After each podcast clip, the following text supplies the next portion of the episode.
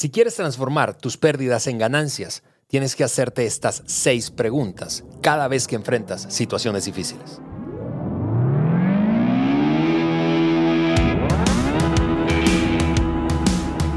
Bienvenidos al Maxwell Leadership Podcast por Juan Beriken, el podcast que agrega valor a líderes que multiplican ese valor en otros. Yo soy Ale Mendoza y estoy en el estudio con mi gran amigo y mentor Juan Beriken para hablar acerca del tema que más nos apasiona. Juan, hablemos de liderazgo y en esta ocasión de fracaso. Eh, Ale, nuestro tema favorito, liderazgo. es un tema que nos, nos apasiona mucho y hay una audiencia creciente que también estamos seguros que eso es su pasión también. Liderazgo, que, entiende lo que nosotros entendemos, que, todo se levanta o desploma basado en el liderazgo y hemos abrazado eso y queremos levantar las cosas. Totalmente. Y, eso es lo que estamos haciendo juntos. En, en este episodio vamos a ver el liderazgo desde la perspectiva del autoliderazgo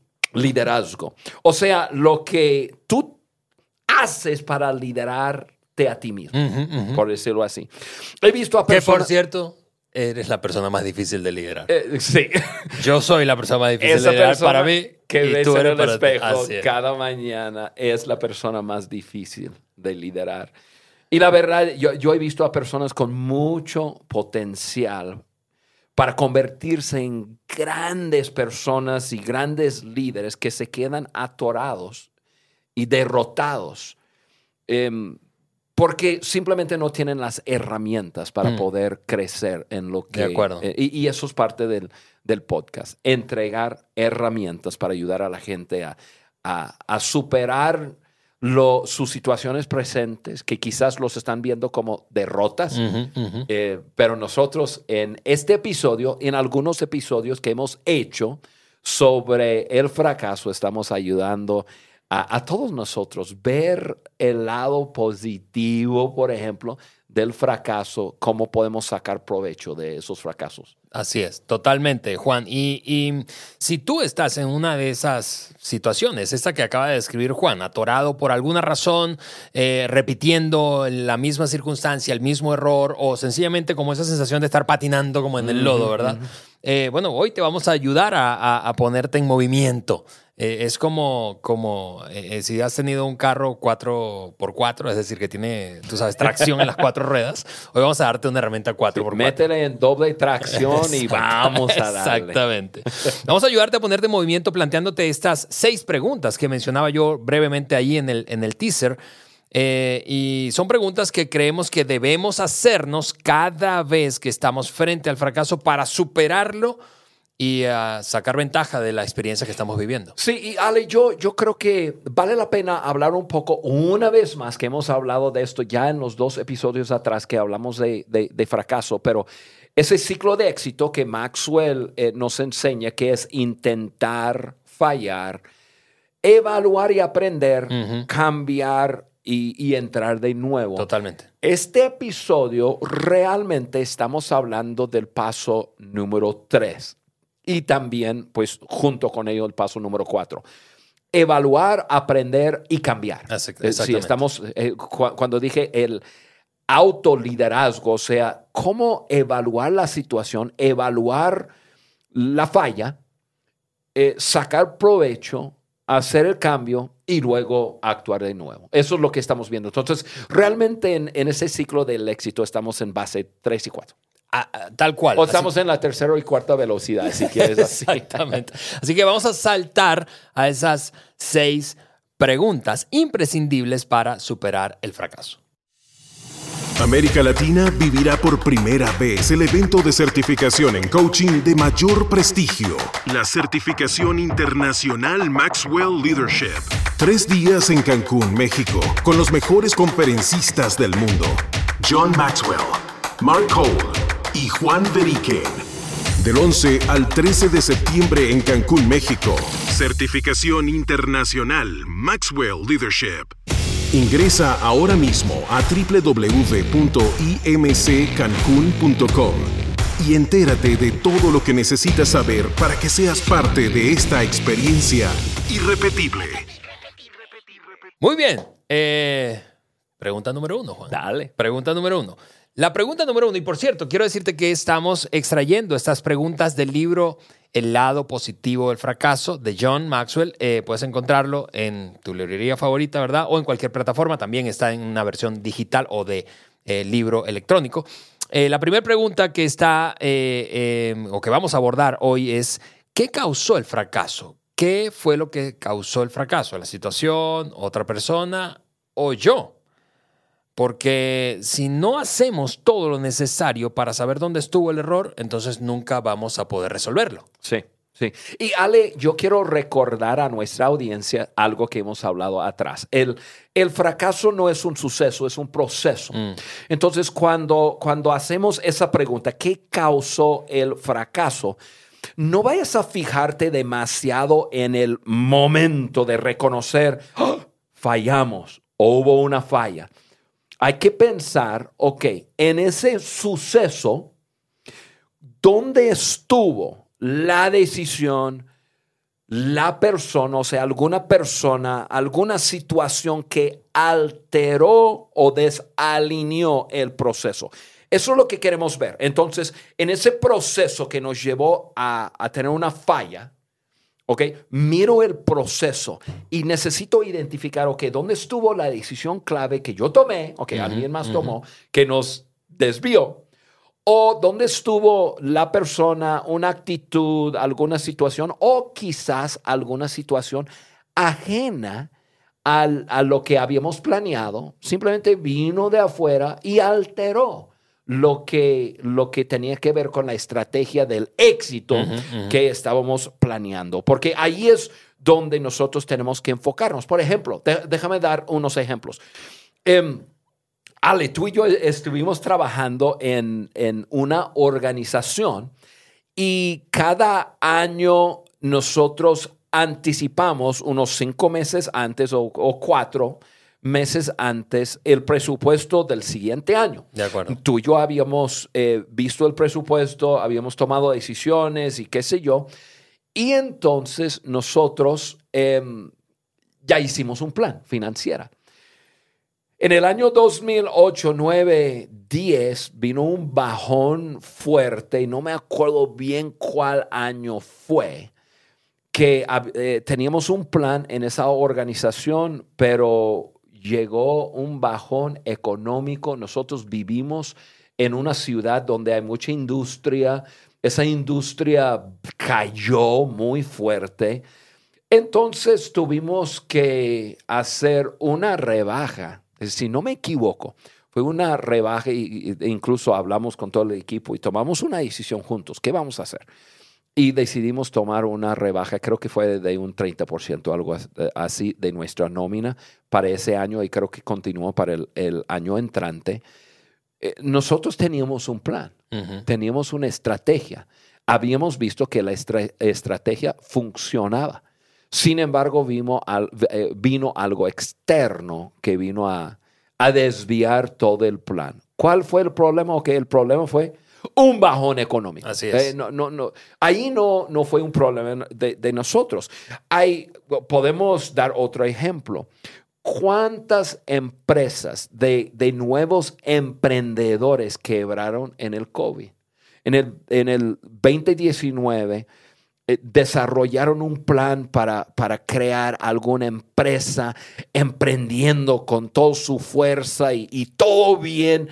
Y llegó u- u- u- unas noticias en, en enero de 2020 y luego noticias un poco más fuertes en, en- en febrero y llegó marzo y ya para el, como el 10 de marzo nos dimos cuenta, este mundo va a tomar un tiempo fuera de actividad por quién sabe cuánto tiempo. Y, y- y, pues durante el 2020 muchas empresas quebraron. Ten- ¿Podemos decir que no tuvieron un buen plan? No, probablemente tuvieron un muy De acuerdo, buen plan. de acuerdo.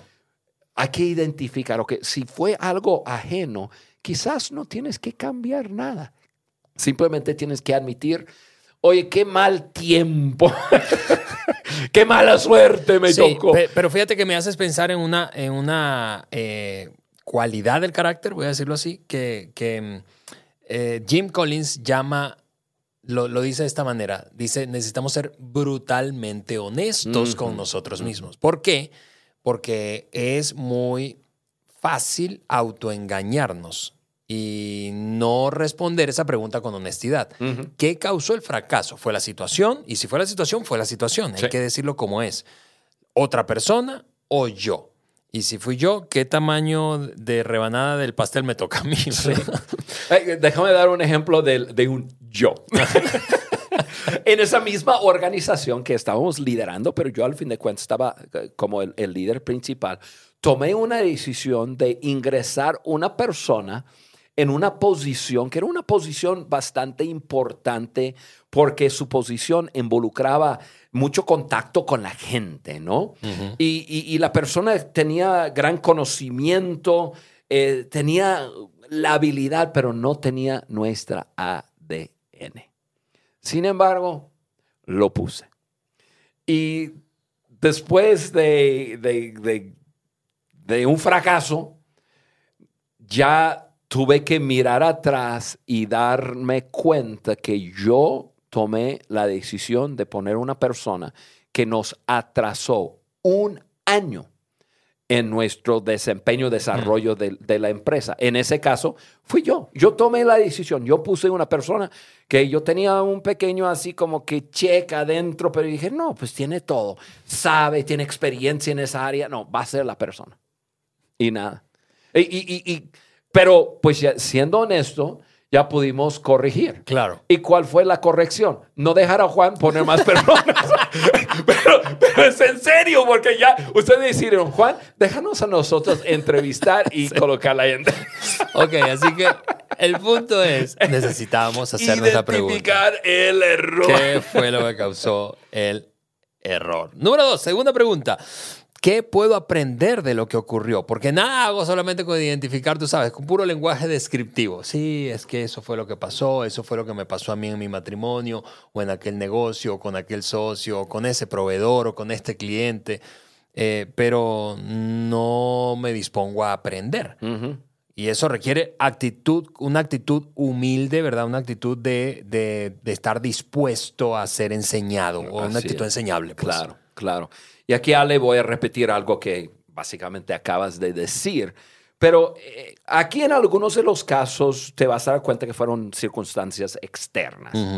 Pero en la mayoría de los casos te vas a dar cuenta que fueron decisiones, personas o situaciones que podrías haber anticipado o evitado.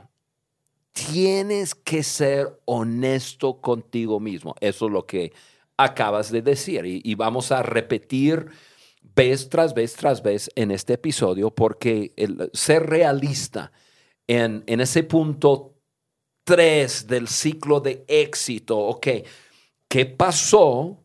¿Dónde estaba la falla? ¿Y qué puedo aprender de ello? De Y- acuerdo.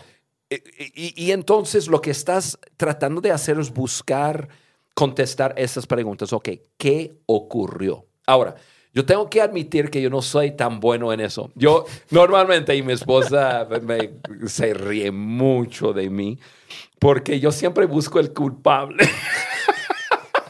No qué es lo que ocurrió. No, yo no, siempre. yo a creo ver, que Carla ¿quién? está O sea, equivocada. mi, mi palabra favorita es quién. ¿Pero quién? ¿Pero quién? Y Carla se ríe porque Carla está por- del otro lado y ella nunca quiere que alguien se siente mal. Entonces ella dice, ¿qué, qué te importa quién? Simplemente, mira, pasó y vamos a ver qué pasó y todo. Pero, pero nos reímos mucho de eso porque siempre estoy buscando nombres. Dame un nombre, ¿quién? Pero no es el caso. El caso aquí es mirar el suceso otra vez. La falla es un suceso, perfecto. Identifica como el, el número uno que, que, que- que hablamos, qué causó la situación, persona, yo. Ok, cu- ¿qué, qué puedo aprender de eso? Ok, sucedió, perfecto. No, no, no estás buscando culpables, estás buscando lecciones. Sí. Eso es lo importante. Y, y, y aquí, una vez más, es donde quiero animar a las personas a crecer en su seguridad personal. Mm. Nosotros vamos a poder ser honestos con nosotros mismos y, y- y poder ser más em, ¿qué es la palabra que quiero usar? Eh, no lo puedo pensar ni en inglés ni en español. En alemán, porque nuestro productor te manda sí, cosas sí, en sí, alemán. Me mandó los outlines en alemán. La palabra es subjetivo. Gracias por hacerme tiempo. Poder ser más su- subjetivo en cuanto a que, ¿qué, qué pasó? Fui yo, fue otro, pero, pero mirar la situación a través de, de lentes sin... eh, sin una tendencia hacia, a ver, ¿quién es el culpable? O, o- o no pasó nada. Mirar la situación. Con Y la- objetividad. objetividad y, y- y la y, y la la habilidad de tener una seguridad personal nos ayuda en eso, Ale. Ok, ahí estuvo la segunda pregunta. ¿Qué puedo aprender de lo que ocurrió? Pregunta número tres. Eh, la pregunta número tres es esta. Me siento agradecido por la experiencia. Y, y esto es, es curioso, porque recuerda, estamos hablando para quien acaba de sintonizar este episodio o lo puso, le puso play eh, en la mitad. Tú puedes pensar, a ver, ¿cómo? Estamos hablando del fracaso. Sí.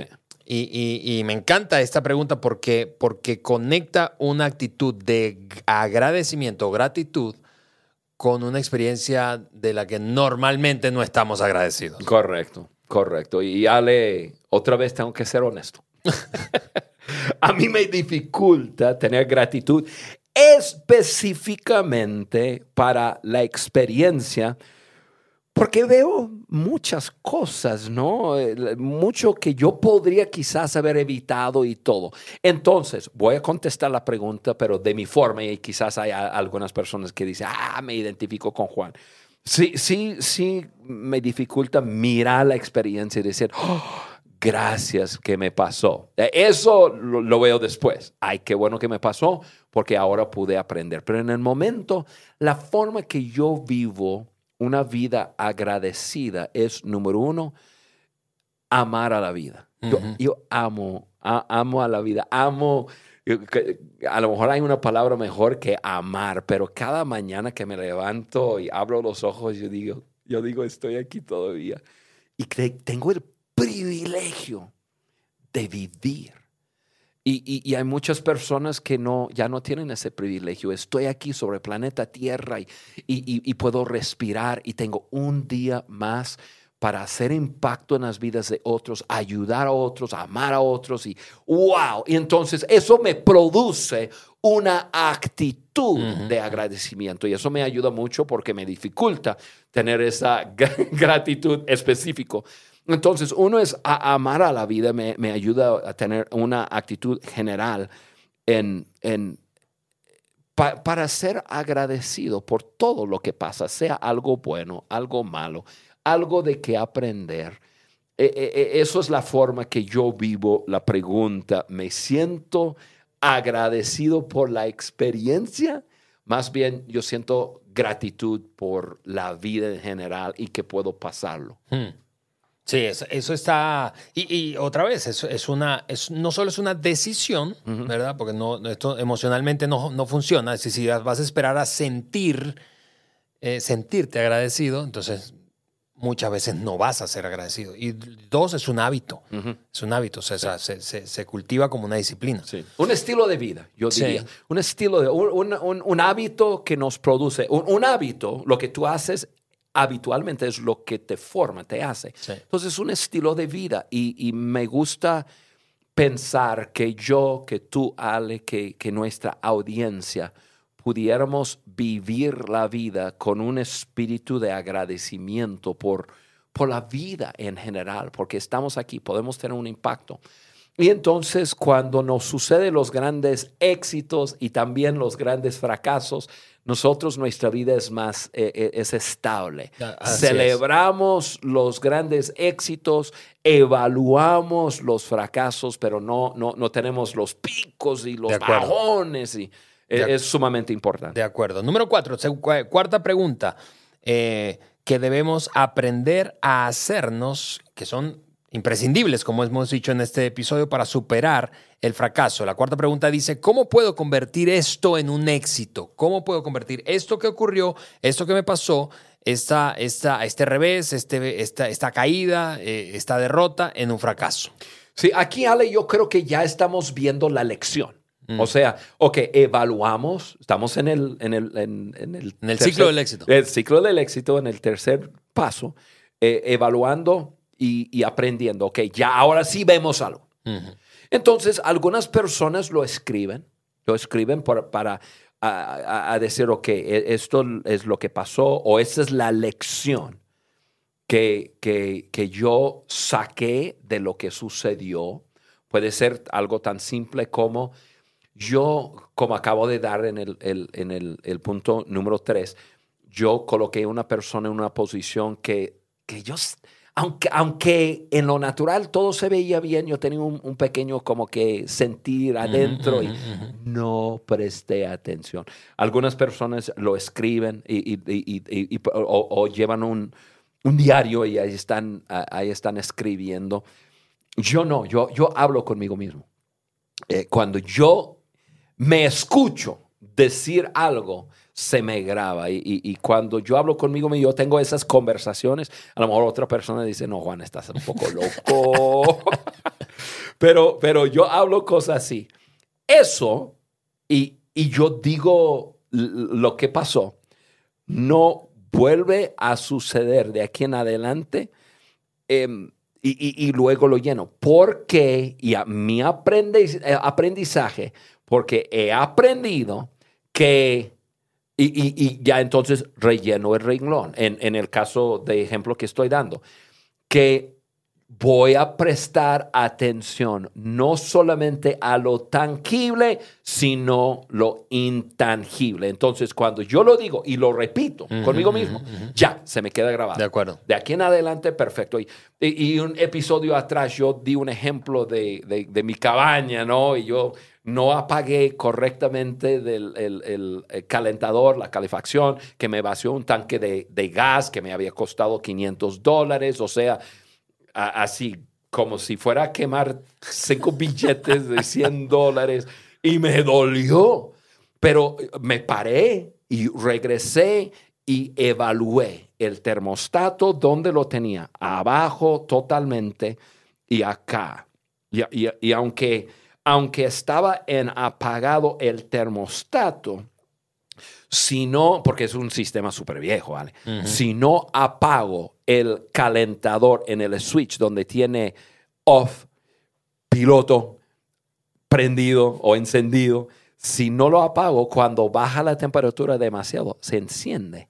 Y entonces yo me quedé así, hace semanas atrás, yo me quedé parado en un pasillo y hablé conmigo, conmigo mismo, Juan, de aquí en adelante esto no te va a pasar, porque de aquí en adelante vas a apagar el termostato y este switch lo vas a poner en piloto. Tiene que estar en piloto. Grábatelo, Juan, piloto, piloto y ya. Créeme, Ale, lo tengo grabado. Una lección, es una lección. Así es. eh, un poco chusca, ¿no? Pero, pero eh, así aprendo. Sí. No, Sí. no sé cómo lo haces tú. No, y, y, eh, me, me hiciste recordar, eh, especialmente en, en- en mis primeros años de matrimonio, tengo ahora 18 años de casado, pero terminábamos, po- supón, una discusión, Eliana y yo, y como yo nací, crecí en Venezuela, hace ya 13 años vivo en México, pero, pero en ese entonces la gasolina en Venezuela era sumamente barata, claro, ba- barata, claro. o sea que pagabas con el cambio que tenías y te sobraba dinero Ujú. para llenar un tanque. Sí. Entonces, eh, tenemos una discusión, la cosa se ponía así intensa, ¿verdad? Acalorada. Entonces, tiempo fuera, lo que hacíamos es da- darnos tiempo fuera. Y yo típicamente me subía al carro y empezaba a manejar así, a dar vueltas. A gastar gasolina como tú gastabas gas allá. lo que pasa es que a mí no me costaba. Eh, eh, y en esa, en esa mm, Rutina. rutina, yo tenía una conversación audible conmigo. Hablando de eso, es, es ¿qué es lo que te pasa? Yo me preguntaba, en esa época, por cierto, tampoco habían eh, hands-free, o sea, manos libres para, Sí, ma- para hablar por teléfono. Entonces la Claro. gente diría que yo estaba loco, porque igual estaba manejando el carro y rodaba por la ciudad y me preguntaba, ¿qué es lo que te pasa? ¿Qué pasaría si ella tuviera razón? Ujú. Entonces, eh, se trata de tu inseguridad y, y cómo podrías resolverlo. Ese diálogo me ayudaba muchísimo, así que Wow. hacíamos, a- a- hacía algo parecido a lo que tú mencionaste Sí. ahorita, tener una conversación conmigo mismo y hacerme preguntas que me hicieran darme cuenta de qué es eso que estaba pasando y cómo podía mejorarlo. Eh, Y, y- y eso es, y es grabarte la, la enseñanza para ponerlo en práctica. Ale, un, un, un, ejemplo que me pasó ayer, entonces lo tengo muy fresco, de algo que aprendí. Ok, a mí me gusta hacer el mecánica en mi carro, o sea, yo hago el, el cosas no tan sofisticadas, no puedo meterme ya, el, hay chips de, de, computadora y todo eso, no, no puedo. Pero uh, hacer el cambio de aceite y, y, y las llantas, y, y cambiar los frenos y balatas y cosas así. Años atrás, me acuerdo que una vez, cuando tú cambias el aceite, no puedes poner el filtro de aceite demasiado apretado uh -huh. porque succiona. Y entonces jamás lo puedes quitar la próxima vez que quieres cambiar el aceite. Entonces, una vez siendo joven, yo, yo lo puse así fuerte porque pensando, bueno, eso no, no se me va a aflojar y, y, y, y tirar el aceite, que lo puse muy fuerte. No pude quitarlo entonces tuve que tomar un desarmador y, eh, muy incómodamente porque era casi imposible, pero tuve que meter un desarmador y moverlo tantito, por, por, por, lo cual metiendo un desarmador en un filtro de aceite, obviamente aceite se tiró por todos lados, me llené de aceite, me llevó horas para sacar ese filtro. Yo dije, eso no me va a pasar. Dos cosas. Uno, eh, no voy a poner el filtro tan fuerte. Y número dos, si me llega a pasar, ya voy, voy, voy a buscar otra forma de, de, hacerlo. Una vez volví a poner el filtro un poco más apretado de lo que debería y no pude quitarlo. Pero, pero tratando de agarrarlo con mis manos no pude. Entonces yo dije, ah, yo sé qué voy a hacer. Tomé una, un, como que una, eh, un pedazo de lija de como unos 30 centímetros de, de, largo y unos 4 centímetros de, de, ancho y lo rodeé y entonces lo agarré y entonces ya pude agarrarlo bien con la lija que hizo fuerza con la, y pude desarmar el filtro. Entonces hice una, ya, aprendí una lección. Uno, no aprietas el filtro demasiado. Número dos, si tienes que des, de, des, eh, enroscar algo muy apretado, no vas a poder con tus manos. Así es. Tienes que buscar otra forma de hacerlo y ya tenía esto grabado. La próxima vez que me pasa algo así, voy a, a buscarme un pedazo de lija para hacerlo. Perfecto. Eh, el otro día estoy en la casa y eso, y, prendo el, el, foco del baño y, y, la parte, tenemos dos lava, lavamanos en el baño y la parte de Carla el, estaba fundida la, el, foco. Pero un foco que se mete adentro de, de, de un, no sé cómo le llaman, un tipo cascarón y, y, está muy apretado a la, a, a la, parte de afuera. No puedes meter tus manos para eh, desenroscarlo. Entonces yo dije, ¿cómo lo voy a hacer? Y ese foco yo creo que, yo creo que tiene 20 años ahí. O sea, construimos, bueno, 18, construimos la casa 18 años. No, años no 20 atrás. años de fundido. Eh, sí. Este, y yo dije, y, y me vino a la mente eso no me vuelve a pasar. La próxima vez que tengo que desenroscar algo, voy a usar un Entonces, Carla dijo, va a ser imposible, es imposible, vas a tener que romper la pared y sacar la cosa y romper el... No, no, no, no, espérate. Me fui bajando a mi bodeguita que por casualidad tenía un pedacito de lija. Entonces yo lo subí porque era, tenía un espacio así que podrías meter un tipo papel, tus dedos no, papel, le di la vuelta y Carla todo el tiempo, ¿qué estás haciendo? ¿Qué estás haciendo? y yo vacilando con ella, vas a ver tu marido, un genio. Agarré eso y ¡pum! Le di vuelta y ella con los ojos abiertos dice, pero ¿cómo? ¿Cómo pensaste en tal cosa? Le dije, mira, no, es que pensé ahora. Eso yo había aprendido de una falla hace muchos años atrás. Entonces pueden ser cosas grandes como colocar a una persona en una posición que no y atrasar una organización todo un año o puede ser desenroscar un, un foquito. Son lecciones que aprendemos de nuestras fallas. Que, que, que, nosotros debemos de hacernos preguntas para poder superar la falla y que nos quede grabado la lección. Sí, compromiso y, y, disposición para aprender, ¿verdad? Correcto.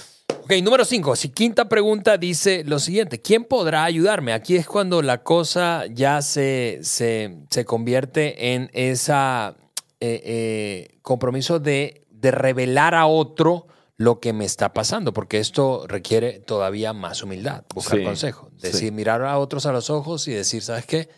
La regué o troné o esto no funcionó y no sé por qué y quisiera aprender. Sí. Y, y yo creo que mezclado con la humildad es, es la sabiduría de buscar consejo afuera. Súper importante este paso para, para tu lectura de aprendizaje. Tienes que tener otros ojos, básicamente. Em, una otra perspectiva. Cuando digo otros ojos, una perspectiva distinta y es donde invitar a una persona o dos personas a tu situación a decir, mira, esto es lo que pasó, esto es el proceso que nos llevó ahí. Yo creo que el error, ¿te acuerdas del número uno que estamos identificando la, el fracaso, la situación, la persona, el yo? que Yo creo que, que el error fue en esto, pero, pero cuéntame, ¿qué, qué, qué, qué ves tú? Em, y la persona normalmente me, me hará preguntas para tener un cuadro más, más claro y luego eh, me ayuda a ver cosas que yo no veo. Sí. Em, a veces, Ale, y esa es la pregunta que muchas veces yo hago a las personas que yo quiero que me, que me ayuda con otra perspectiva, yo les pinto un cuadro y les digo, si estuvieras en mi lugar, ¿qué harías? ¿Qué cambios habrías hecho? ¿Qué no habrías hecho? Si estuvieras en mi lugar, ¿qué habrás hecho? Y eso libra a la persona a hablar honestamente Claro. porque dice, ah, si yo estuviera en tu lugar, en vez de decir, tú te equivocaste en pa, pa, pa. No, si yo estuviera en tu lugar, yo no hubiera o yo hubiera y, y yo escucho. Mm. Caigo en la boca y Sí, escucho. y, y- y mira, em, no sé si piensas igual, Juan, pero, pero eh, yo quiero animar a la gente a hacerse esta pregunta de quién podría ayudarme, no solo cuando estés fracasando, experimentando fracaso, porque probablemente ese sea la- el momento en el que tocaste fondo y no quede otra opción, sino mirar hacia arriba y buscar ayuda. Correcto, correcto. Pero hacerte esta pregunta cuando estás teniendo éxito también. Yo hace poco, hace pocos días tuve una conversación con, con alguien a quien tengo gran aprecio, em, pero, pero honestamente salí y llegué a mi casa diciéndole a mi esposa Eliana, eh, salí, salí desanimado de esa conversación porque es una pareja joven eh, a quien hemos acompañado y yo he aconsejado personalmente a él como líder y a ellos como familia. Eh, pero les está yendo tan bien económicamente que no es- están cerrados a buscar la perspectiva de otros. Mm, Entonces yo pensaba, ah, fue, honestamente sentí que fue una, una pérdida de tiempo, tanto de él como mía, el tiempo que pasamos juntos, porque no quiere escuchar. No quiere escuchar cosas que para mí, desde el punto de vista de externo, son evidentes que tiene que prestar atención. Entonces, animar a la gente a no solamente buscar consejo, hacerte esta pregunta no solo cuando estés experimentando una derrota o un fracaso, sino también cuando estés ganando. definitivamente es, es sumamente importante em, poder escuchar de otros Mm. en todo momento de nuestra vida. Sí. Pero me encanta ese enfoque. Muy bien. Muy, muy bueno. Última pregunta y con esta cerramos. Ahora la pregunta final es, ¿a dónde vamos? ¿A dónde vamos? Ok, ya, ya repasaste todo, todo lo que ocurrió, qué fue lo que pasó, eh, qué puedes aprender. eh, mantuviste una actitud de agradecimiento, de gratitud, como decía Juan, an- por la vida, ante la vida en general. ¿Cómo poder transformarlo en un éxito? ¿Quién podría ayudarte? Pero luego, ¿qué? Acción. Y esa es, Acción. ese es el momento que todo cambia de dirección. Sí. Y, y- y tienes, este punto es, es, tienes que llegar a este punto de decir, ok, le entro otra vez. Hago los ajustes, cambios, ya identifiqué cómo, etcétera, pero, pero la única forma que un fracaso se convierte en un, en, en un éxito, que un potencial enemigo se convierte en tu amigo para lanzarte hacia un nuevo futuro, es no darte por vencido, Mm.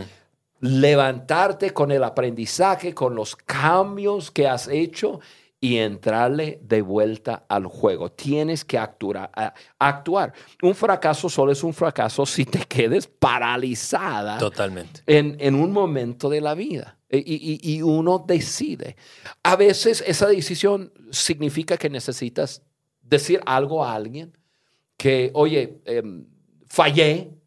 En el caso que, en el ejemplo que estoy dando, ¿sabes qué, equipo? Yo fallé, coloqué una persona en una posición, nos atrasó.